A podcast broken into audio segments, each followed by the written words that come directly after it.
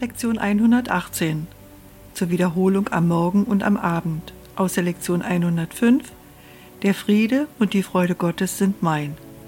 Heute nehme ich den Frieden und die Freude Gottes an, tausche froh sie gegen jeglichen Ersatz ein, den ich mir für Glück und Frieden machte.